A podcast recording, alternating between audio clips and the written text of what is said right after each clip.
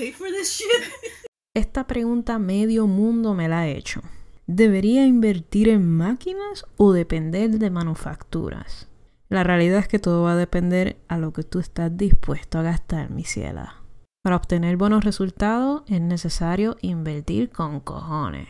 Con permisa, mis cielas. ¿Tiene unos minutitos para la palabra del freelancer frustrado? Qué fresita. ¿Qué?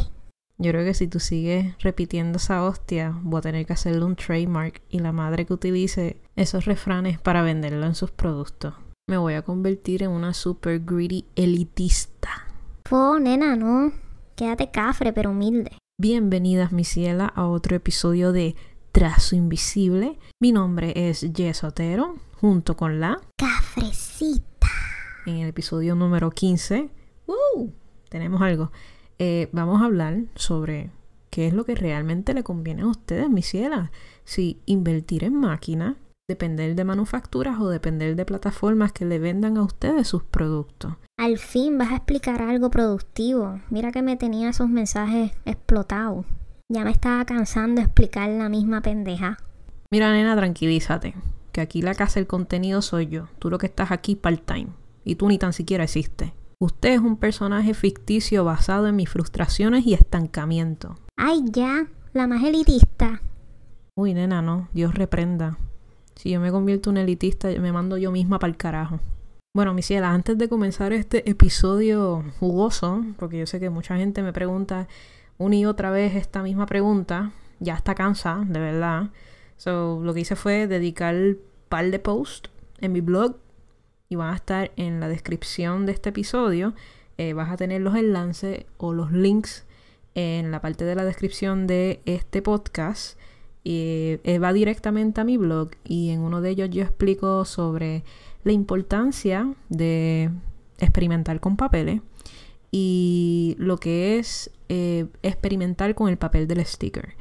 Esos son los únicos posts que yo escribí. Les va a servir bastante bien. Es un research que yo hice, ¿verdad? A base de información que yo busqué online y también basado en las experiencias que he tenido yo bregando con materiales primas, por decirlo así. En cuestión de las manufacturas, si ustedes necesitan buscar eh, reviews sobre manufacturas que otros artistas hayan hecho, en mi blog que se llama Little Cathedral, ahí está todo. Pueden acceder a los links o se pueden quedar aquí a escuchar todas las mierdas que voy a hablar porque considero que es bastante importante que ustedes ¿verdad? sepan de esto de antemano y más cuando están iniciando su carrera como artista independiente o cuando quieran participar en convenciones o eventos y quieran tener sus productos ya hechos. Adicional, también van a encontrar una página en mi blog que se llama FAQ o Frequently Asked Questions, donde me han hecho preguntas y las he contestado ahí eh, lo más objetivamente para aquellos que están muy curiosos sobre mis procesos creativos o el tipo de maquinaria que uso o cualquier otra materia. Again, los enlaces van a estar en la parte de la descripción de este episodio. Eh, quiero que entiendan de que yo ando muy ocupada y no todo el mundo le voy a contestar. Eh, yo ando cogiendo clases eh, con Tom Ross, que es un diseñador bastante reconocido en Inglaterra y tiene su propia compañía de diseño. Creo que se manejaba mucho lo que era el marketing y el branding. Y sus clases consisten de comunidades, que eso es lo que a mí me gusta. Me gusta bregar mucho con comunidades.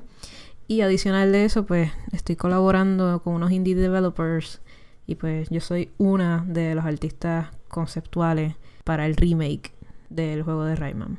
So, si me ven lenta, es parte de estoy ocupada, pero estoy haciendo todo lo posible por sacar contenido. Oye, Yesa. Dime. ¿Cómo tú haces tus mercancías?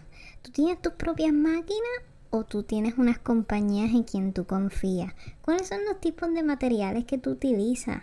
¿Y qué tipos de plataformas a ti te gusta trabajar? ¿Haces mucho dinero? Ok, primero que nada, cafecita, eso es una pregunta súper mega complicada dentro de muchas preguntas. Y esa última pregunta de si hago dinero o no, eso es algo mío personal. Pero vamos a empezar a enseñarte cómo hacer buenas preguntas. Y la primera pregunta que te voy a hacer a ti y a todas las misieras que me están escuchando es, qué realmente ustedes quieren hacer. Ustedes quieren experimentar por su propia cuenta y saber cómo se bregan las cosas.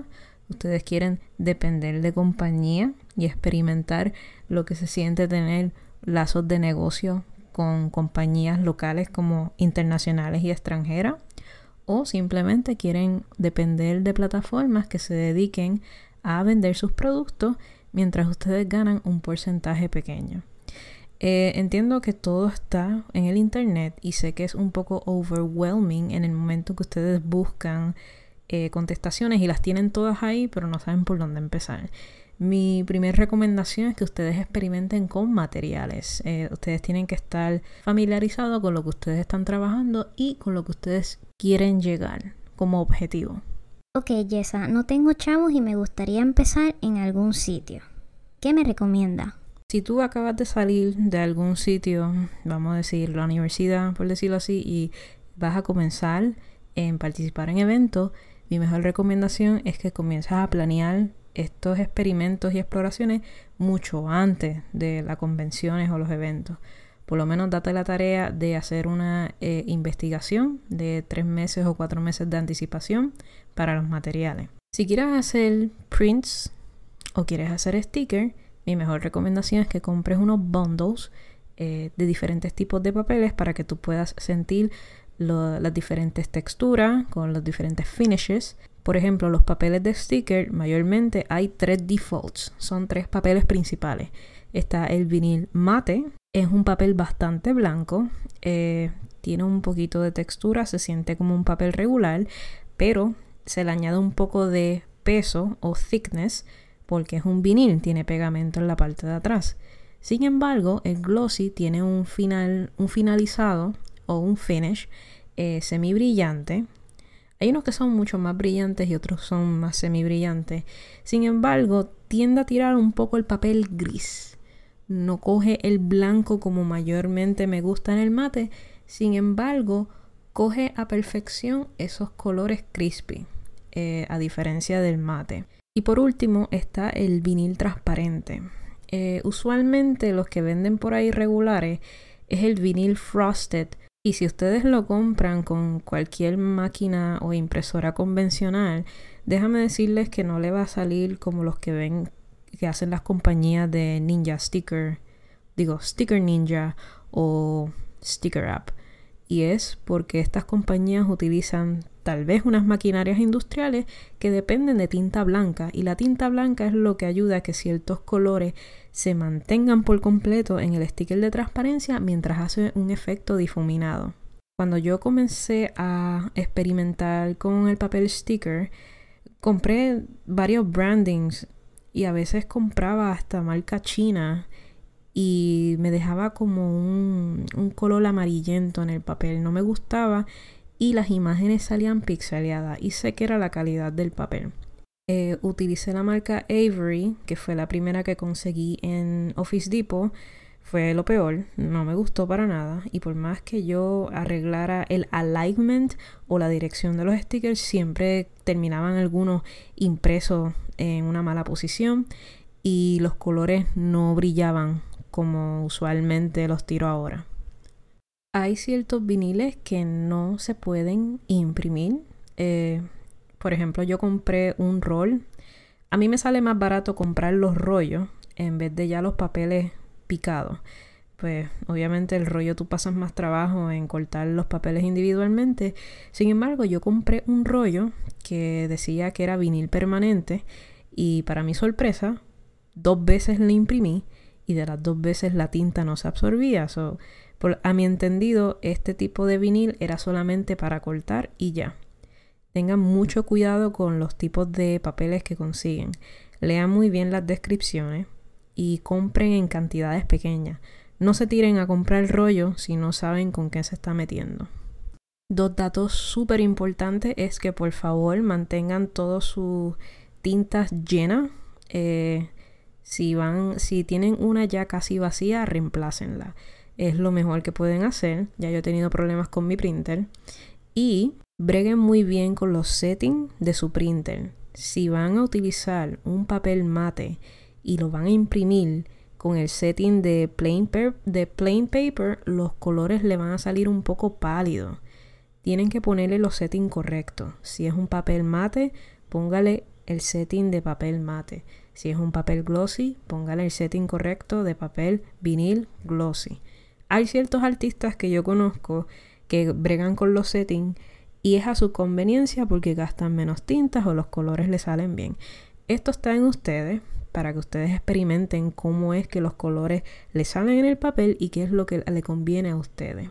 Siempre y cuando ustedes experimenten, ustedes van a saber cuáles son los resultados que ustedes quieren. Ah, antes de que se me olvide este otro detalle, por favor verifiquen si sus papeles son compatibles con su printer. Hay ciertos printers que trabajan en inkjet y hay otros printers que trabajan en laser, que quiere decir que ese no brega con tinta. ¿Y cómo puedo proteger eso de sticker? Pueden protegerlo con los viniles que son transparentes. Tengan en cuenta que hay un detalle que se llama lo que es el thickness o el grosor de ese vinil, que mientras mayor sea el número, más grueso será y más protección tendrá. Eh, también no se les olvide el detalle de que hay ciertos viniles que operan con diferentes protecciones. Eh, muchas veces de estos papeles son waterproof o ultraviolet protection. Eh, lo mejor que pueden hacer es leer toda la descripción completa del paquete de vinil que ustedes están comprando y verificar qué es lo que a ustedes les funcionan. Otra gran diferencia que hay que marcar es que el vinil que ustedes tienen, que lo pegan las libretas, que los pegan, eh, no sé, en los folders o en sus laptops, no es lo mismo a lo que se pega en los carros que se le llama decal. El decal, aunque es parte de la familia del vinil, es un material que se utiliza eh, en la parte exterior porque es mucho más potente para los cambios climáticos, etcétera, etcétera. Si quieren saber un poquito más sobre el artículo que yo escribí de los stickers, pueden visitar mi blog que se llama littlecathedral.com y el artículo se llama It's Sticker Time y ahí pueden encontrar mucho más detalles de la investigación que hice sobre los stickers, sus materiales, sus procedimientos y uso. ¿Y cómo yo brego con los papeles? Pues mira, papeles no he probado mucho, sí he comprado bundles en eBay.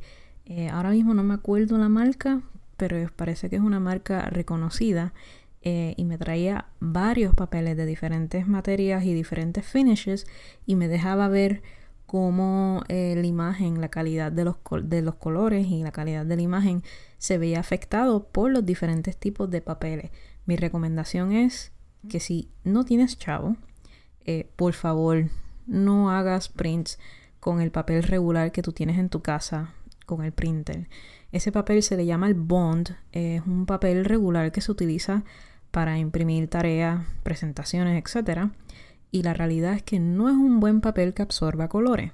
Eh, y si te das cuenta, el papel es muy flexible. Y miras el paquete de tu paper bond regular, tiene una libra de 20. Eso quiere decir que el papel no es robusto y tiene la facilidad de doblarse o romperse. Tengo amistades que tienen printers básicos, pero cuando me enseñan los prints normalmente no le salen como los míos. Yo tengo un print eh, bastante grande y es heavy duty y se, concentra mucho en lo que son eh, para fotos, dibujos, etc. Si pueden hacer lo posible por eh, reunir los chavos y comprarse un buen printer, háganlo. No se van a arrepentir. Obviamente hagan un research de qué tipo de printer ustedes están buscando. una muy buena sugerencia para que ustedes puedan conseguir su printer de su sueño es que hostiguen ya hablo aquí, yo dando, mal influenciando a la gente, eh, estudian a sus artistas favoritos, si es que ellos imprimen sus propios prints, y averigüen, pregúntenle o busquen si ellos tienen un blog donde ellos mencionen, mencionan qué tipo de printer ellos utilizan. Mayormente los printers que he visto que ellos utilizan son Canon, pero Canon tiene un montón de series y muchas de las veces las maquinarias que yo tengo las dejan de producir porque pues mis maquinitas son, son viejas ya pero les doy su cuidado y su mantenimiento. Si ustedes no saben de papeles, ustedes pueden pedir sample kits. Sample kits son como es como un pequeño catálogo que te da dicha imprenta. No todas las imprentas operan los mismos papeles y no todos tienen el mismo procedimiento de imprimir. Una de las pocas que yo he visitado aquí local utilizan tintas ecológicas y procedimientos ecológicos verdes pues para ahorrar energía y las tintas per se. Con los sample kits ya tú tienes una idea de qué tipos de papeles existen. Por ejemplo, tenemos lo que es el luster. Es el más que me gusta. Es un papel bastante semi brilloso y absorbe los colores de una manera espectacular y se ve poroso pero no se siente nada, eh, paradójicamente. Tienes el papel glossy, que es el más utilizado para las fotos. Cuando lo reflejas en la luz, tú ves este destallo blanco en el papel. Sin embargo, no me gusta porque tiende a ser un poquito pegajoso en el momento que lo tocas con los dedos. Y de las pocas veces que he visto, eh, casi siempre se me quedan las huellas digitales. Siempre trato de bregar algo que sea semigloss o el mate. Sin embargo, el mate que tengo para el Canon, los colores tienden como que a opacarse un poco y no va a tener el mismo efecto que tiene un gloss, un semi-gloss o un luster. Si quieren saber un poquito más sobre los diferentes tipos de papeles y la importancia de experimentar con estos papeles, pueden verificar mis dos artículos. Uno de ellos se llama Why Testing Paper Stock is Vital en mi blog o What to Look for in a Paper. Recuerden que ambos artículos, incluyendo el del sticker, los tres artículos están en la descripción de este episodio. Los links están allá abajo, pueden accesar rápido. Máquinas check, materiales check. Ya eso quiere decir que mis problemas ya están resueltos. Pues no, mi ciela. Esto no es que compraste todos y ya todo es happy Tener máquina es invertir no solamente en ella, sino en las piezas, darle mantenimiento y cuidarlas bien. Reemplazo de piezas, por ejemplo, mi máquina, mis tintas individuales costaban 25 dólares. Y yo no estaba dispuesta a gastar esa hostia, so me fui para eBay, hice un research de mi modelo y conseguí mis tintas. Eh, y actualmente pago 7 pesos por los 6 inks cartridges. Sin embargo, pasé por una pendejada de que mi máquina no la estaba limpiando como debía, ya que no lo utilizaba mucho y cuando lo utilizaba hacía producciones masivas y llegó un punto en que una de las piezas se quemó, explotó y olía quemado y por más que yo tratara de limpiar la pieza ya no se reconocía. Así que tuve que mandar a buscar una genuina, me costó 50 billetes y venía de China y para que tengas en cuenta cómo está la pandemia, se tardó casi un mes y medio en llegar esa pieza a casa. Así que tener máquinas no es un chiste, es un trabajo y es una dedicación. Pues no, no tengo tiempo. Yo necesito algo que me resuelva y que me haga las cosas high quality. ¿Qué me recomienda? Pues mira, mi ciela, están las empresas o las manufacturas. Tú decides con cuál es la que tú quieres depender, si es local, internacional o la extranjera. Local sería Puerto Rico, internacional sería lo que se brega en Estados Unidos y el extranjero, pues obviamente diría Inglaterra, China, todos esos sitios que no sabemos tres puñetes y tres carajos y seguramente tiene diferentes copyrights y protocolos. Para el 2018 en CTN yo fui a una imprenta local en Cagua e imprimí mi portfolio para llevarlo a la convención de animación en California y ellos tomaron el tiempo para guiarme, darme un catálogo y hacerme una cotización dentro de establecimiento en un solo día. Lo bueno de ahí, cuando haces las cosas local, es que tú tienes un look and feel de los materiales.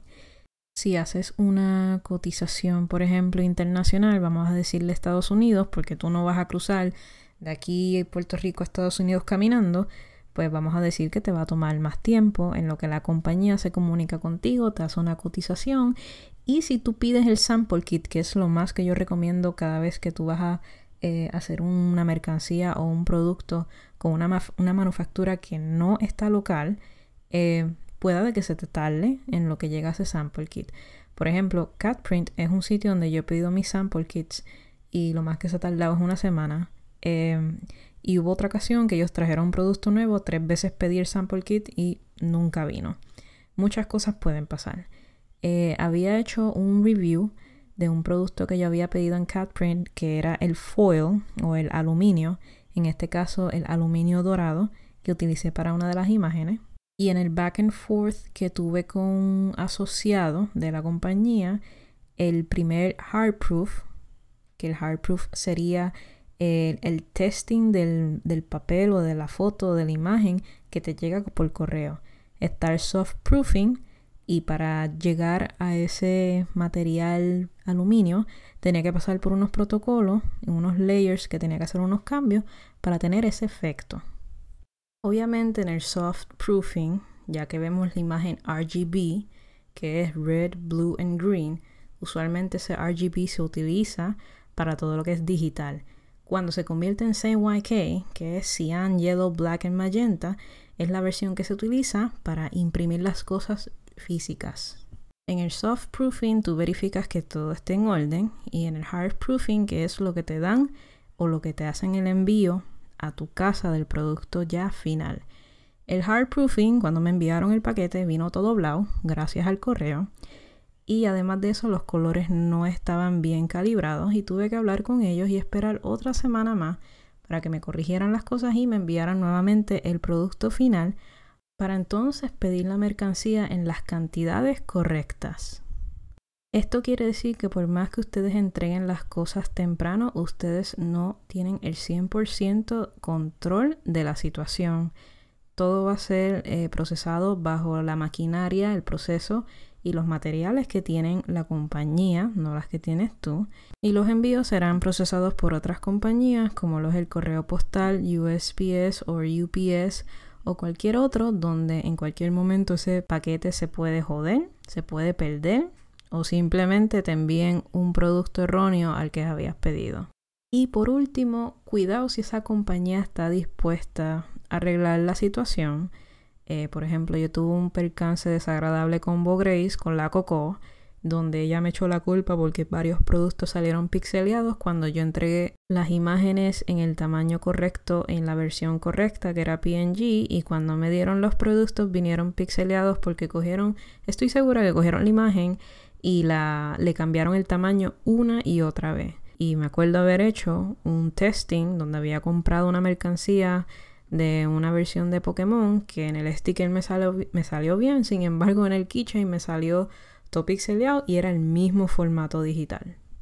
Si quieren leer un poco más sobre los productos que yo le he hecho reviews y las compañías que yo he hecho, digo, productos que yo he hecho en las compañías, pueden visitar a Little Cathedral Blog y ahí pueden buscar en la categoría de review, vas a ver todos los productos que he hecho durante todos estos años. Ok, ok, pues no quiero perder el tiempo y tampoco quiero llevarme muchos dolores de cabeza con clientes. Prefiero entonces que una compañía maneje prácticamente todo. Si quieres que una compañía lo maneje todo, desde la calidad de tu arte, los diferentes tipos de productos que tu arte puede estar, y manejar cualquier issue o entre el cliente o el paquete, pues te puedo recomendar varios sitios como lo es Redbubble y también tenemos lo que es Society6 y otras plataformas más. Una de las cosas buenas de estas plataformas es que tiene un sinnúmero de productos. No tienes que estar dependiendo de diferentes compañías para tú crear tus productos deseados. Por ejemplo, eh, que es una de las tiendas, una de las eh, tiendas gift shop que yo utilizaba, tenían de todo ahí. Tenían stickers, tenían eh, tazas, tenían magnets, eh, tenían pins, muchas cosas donde yo podía meter mi arte. Sin embargo, hay un catch con estas compañías. Mayormente ellas se llevan un porcentaje mucho más alto y solamente tú recibes una pequeña porción. Antes yo estaba un poco in denial, maybe no denial, pero más como que en desacuerdo que estas compañías se llevaran el porcentaje más alto. Y dependiendo, porque hay unas que mientras más reconocida tú eres como artista, ese porcentaje te lo van subiendo y ellos se van llevando menos. Pero a estas alturas me hace sentido porque si la compañía es la que se dedica a imprimir estos productos con tu imagen, ellos se dedican a mantener updated sus marketplace o sus tiendas con los diferentes nombres de artistas. Tras de eso en su plataforma eh, tiene una interfase donde el cliente puede customizar ese producto con tu imagen, por ejemplo, qué sé yo, ponerle el nombre del, del usuario y ellos envían ese paquete y trabajan a la misma vez con clientes que no están satisfechos con el producto o el paquete se haya extraviado, pues entiendo que el porcentaje sí debería irle a ellos porque están pasando todo el trabajo. Esta última alternativa es recomendable para aquellos artistas que están super tight porque trabajan en otras cosas y no tienen el tiempo para invertir en maquinarias o reparaciones, etc. Y entonces prefieren eh, depender de estas pequeñas manufacturas marketplace donde lo tienen todo allí y lo único que hacen es recolectar el dinero. Bueno, mis cielas, hasta aquí culmina mi culto del estancamiento. Espero que ustedes hayan gustado este episodio, que les haya aclarado las dudas. Por favor recuerden eh, explorar y experimentar, es parte de la fase de ustedes. Y nada, nos veremos en el próximo episodio. Así que dale bye, chequeamos. Goodbye, mis cielas. Bueno, mi gente, gracias por compartir un rato conmigo en este episodio de Trazo Invisible Podcast. Espero que la hayan pasado bien y que no se hayan aburrido. Acuérdense estar pendiente a detalles nuevos sobre mi crecimiento en la industria creativa, las herramientas y técnicas que utilizo, además del progreso de mi libro proyecto que estoy escribiendo sobre el freelance, que está en desarrollo en mi página de Coffee. Pueden compartir mis episodios en las redes sociales y si saben de alguien que le gusta estos temas, mano, invítalo a mi podcast. Seguramente la va a pasar bien. Síganme en Facebook, Tumblr o en Instagram como Cafrecita Acuérdense escribirlo con el número 3, no con la letra E. Y en Twitter como cafrecita underscore PR, igual, número 3, no la letra E. Pueden accesar a los enlaces directamente debajo de la descripción de Trazo Invisible Podcast. Si te gusta mucho lo que hago, puedes apoyarme con donaciones en mi canal anchor.fm slash trazo invisible o coffee.com slash cafrecita project. Espero verlos en el próximo episodio y que este hangout se repita. Pues dale, bye. Chequeamos.